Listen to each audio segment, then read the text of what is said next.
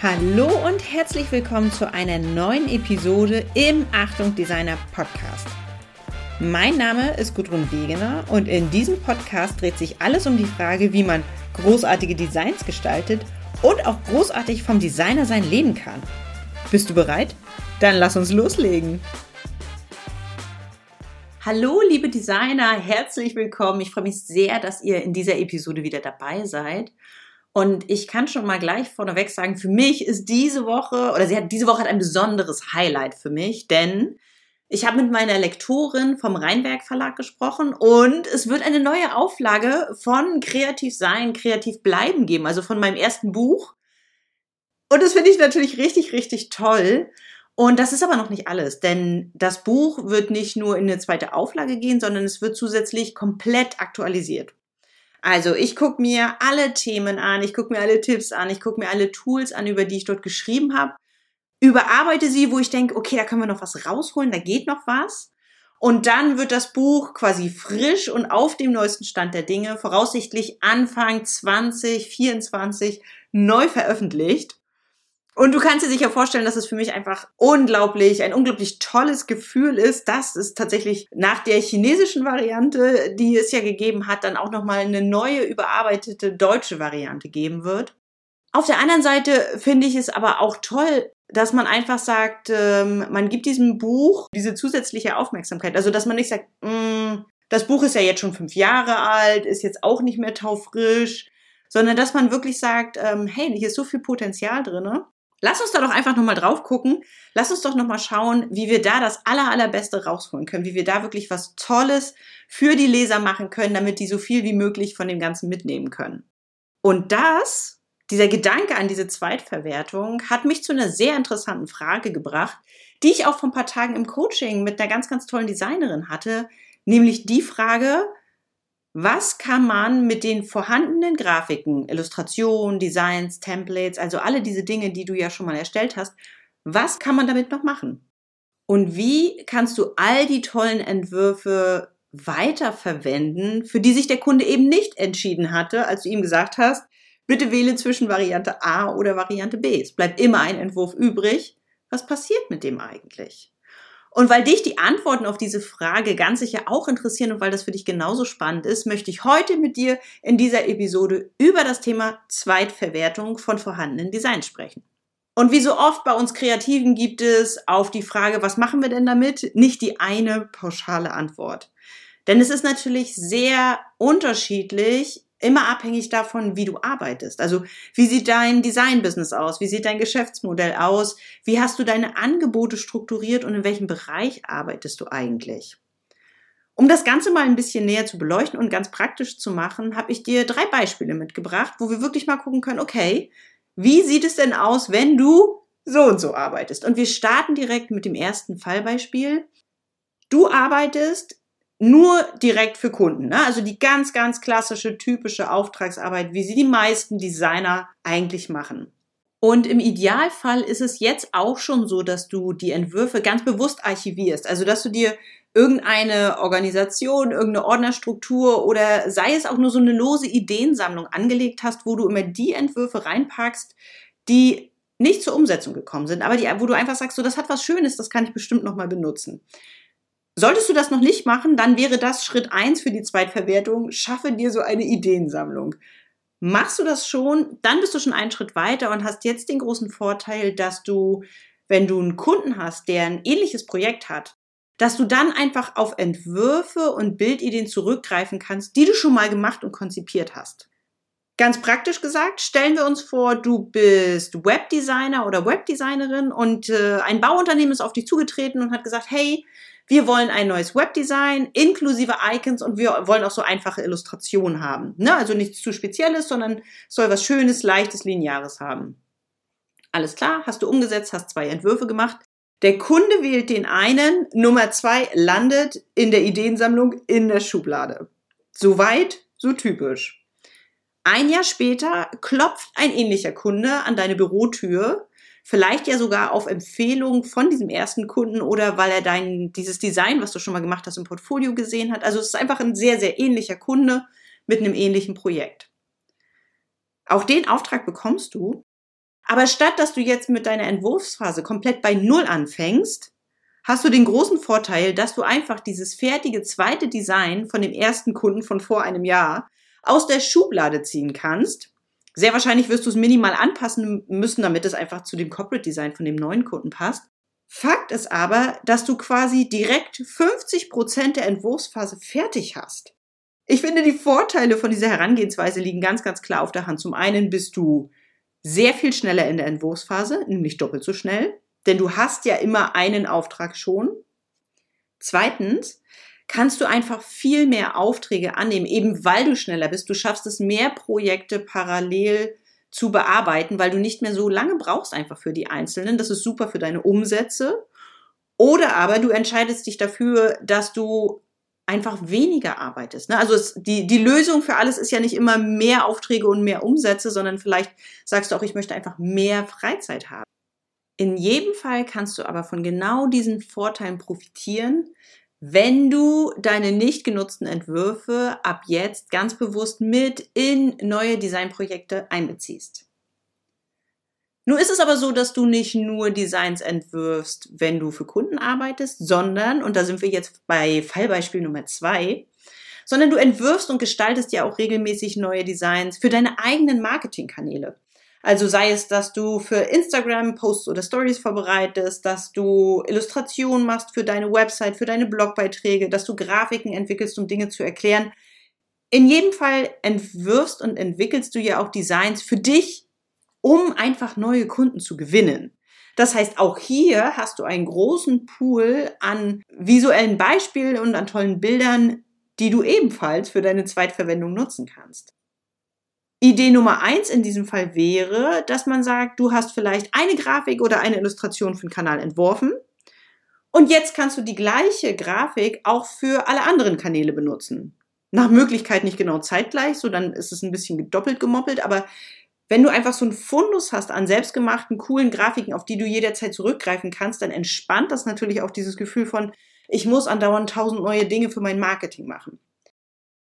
Dabei ist es sehr wahrscheinlich, dass du ganz viele Visuals, ganz viele Grafiken, ganz viele Designs hast, die du dafür wirklich gut nutzen kannst.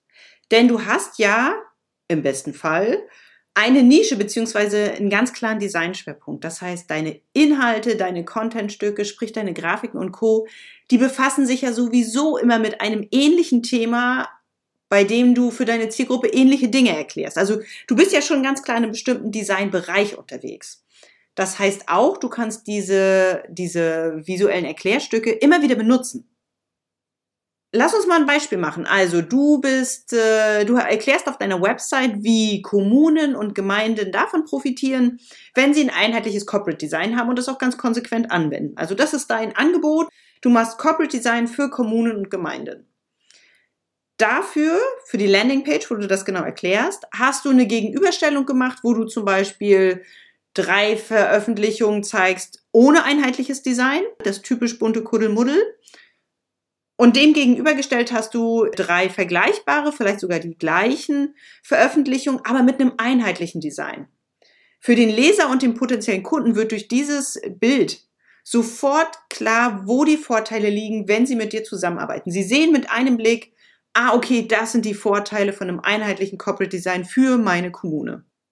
Diese Grafik hast du einmal erstellt und jetzt kannst du diese Grafik auch an einem anderen Teil deiner Website benutzen, nämlich zum Beispiel, indem du einen, sagen wir, du hast einen Blogartikel geschrieben zu dem Thema fünf Tipps, wie Sie als Gemeinde durch ein einheitliches Design Ihre Sichtbarkeit erhöhen.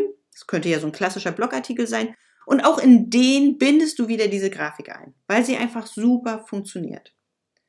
Und dieselbe Grafik kannst du auch nochmal zu einem anderen Zeitpunkt als Aufhänger nehmen, um einen Post oder eine Story bei LinkedIn zu machen zum Beispiel. Obwohl, da heißt es, glaube ich, nicht Story bei LinkedIn, aber du weißt, was ich meine. Also, dass du einfach einen Beitrag bei LinkedIn dazu veröffentlichst. Die Vorteile von dieser Art der Zweitverwertung sind vor allem, dass du durch diese regelmäßige Wiederholung einfach die Verknüpfung zwischen dir und deinem Designschwerpunkt stärkst. Du bist der Designer, die Designerin für Gemeinden, für Kommunen immer mal wieder dieselbe Grafik zu diesem Thema zu sehen, gibt mir als Betrachter einfach das gute Gefühl und auch so eine starke Erinnerung. Ja, genau, das stimmt. Ich kann total nachvollziehen, was dieser Designer, was die Designerin mir hier sagen will. Stimmt, daran habe ich für meine Gemeinde auch schon mal gedacht, aber dann ist es irgendwie wieder in Vergessenheit geraten. Aber jetzt, wo ich diese Grafik nochmal sehe, jetzt finde ich, dass meine eigene Gemeinde wirklich auch so ein Design braucht. Wirklich toll, dass ich das hier nochmal sehe. Und jetzt rate mal, an wen sich diese Gemeinde wohl wenden wird, wenn sie sagen, sie wollen ein neues Design. An einen völlig fremden, ihnen unbekannten Designer? oder an den oder die Kreative, bei denen sie schon mehrfach über dieses Thema gestolpert sind, wo sich einfach schon so ein bisschen Vertrauen aufgebaut hat, wo sie wirklich das Gefühl haben, mein Projekt, mein zukünftiges Corporate Design ist genau da in den richtigen Händen. Dieser Designer versteht mich einfach. Ich finde, hier liegt der Vorteil ganz klar auf der Hand. Vielleicht denkst du dir jetzt aber auch zu diesem Thema, dass du die Dinge, die du in deinem Design-Business machst, gar nicht zweitverwerten willst. Also du bist damit super fein und es ist alles in Ordnung, du magst das alles so, wie das ist, da willst du gar nicht ran. Aber vielleicht zeichnest, illustrierst und gestaltest du ja auch privat, nur ganz für dich selbst. Also nicht im Auftrag von Kunden. Und du hast jede Menge voller Skizzenbücher und Schubladen voller toller Ideen. Vielleicht ja auch zu einem Thema, das gar nicht zu deinem beruflichen Schwerpunkt passt. Denn dass du viele unterschiedliche Designstile hast und Bereiche ähm, bedienst und beherrscht, heißt ja auch noch lange nicht, dass du das automatisch für deine Kunden und Auftraggeber anbieten musst. Wenn du zum Beispiel hm, in deinem Design-Business, in deiner Selbstständigkeit Layouts für Werbemittel machst oder du setzt Bücher und Magazine oder irgendwas Vergleichbares, dann ist das dein Designschwerpunkt für die Selbstständigkeit. Privat, jetzt ganz für dich alleine, malst du ja vielleicht oder stehst liebend gerne vor der Staffelei und äh, setzt irgendwie Landschaften und Straßenszenen und Menschen oder keine Ahnung, Blumen, Orchideen oder irgendwas in Öl um. Für Kunden oder im Auftrag willst du das gar nicht machen. Das ist nur dein ganz persönliches Ding, aber du machst es von Herzen gerne. Dann ist das super, super fein. Aber irgendwann hast du echt viele Bilder bei dir zu Hause rumstehen. Oder in deinem Atelier. Was machst du damit? Oder vielleicht anders, wenn du kleinformatiger arbeitest oder einfach digital arbeitest, dann hast du irgendwann Skizzenbücher, die überquellen mit vielleicht witzigen Comicfiguren, die eigentlich viel zu schade sind, um zu versauern, aber trotzdem nicht in dein Designbusiness passen. Auch da stellt sich irgendwann die Frage, kann man damit nicht noch irgendwas machen? Kann man damit nicht noch neue Umsätze generieren? Habe ich nicht vielleicht noch eine coole Idee? Wenn es bei dir so ist, dass du fertige Leinwände zu Hause stehen hast, dann ist der Fall natürlich relativ einfach mit der Zweitverwertung. Ne? Erstverwertung war, es war mir ein Bedürfnis, sie zu erschaffen, sie zu gestalten, sie zu malen, das macht mich glücklich. Zweitverwertung, ich will die aber nicht bei mir zu Hause stehen haben, irgendwann sind es einfach zu viele, also verkaufe ich ein paar davon. Das ist ja tatsächlich absolut nachvollziehbar und umsetzbar. Ne? Man nimmt die Leinwand, man verkauft die Leinwand, man gibt sie jemand anderem, alles fein. Sind die Designs aber rein digital oder verteilt über diverse analoge oder digitale Skizzenbücher? Da musst du das Thema Zweitverwertung ein bisschen um die Ecke denken, aber das funktioniert auch. Hier mal ein paar Beispiele. Du könntest zum Beispiel einzelne coole ähm, Grafiken, Illustrationen oder sowas auskoppeln und könntest sie auf Postkarten, auf T-Shirts oder von mir aus auch als Sticker-Sets drucken lassen.